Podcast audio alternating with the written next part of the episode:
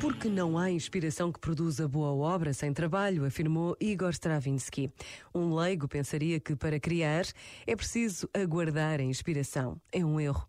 Não que eu queira negar a importância da inspiração, pelo contrário, considero-a uma força motriz que encontramos em toda a atividade humana e que, portanto, não é apenas um monopólio dos artistas.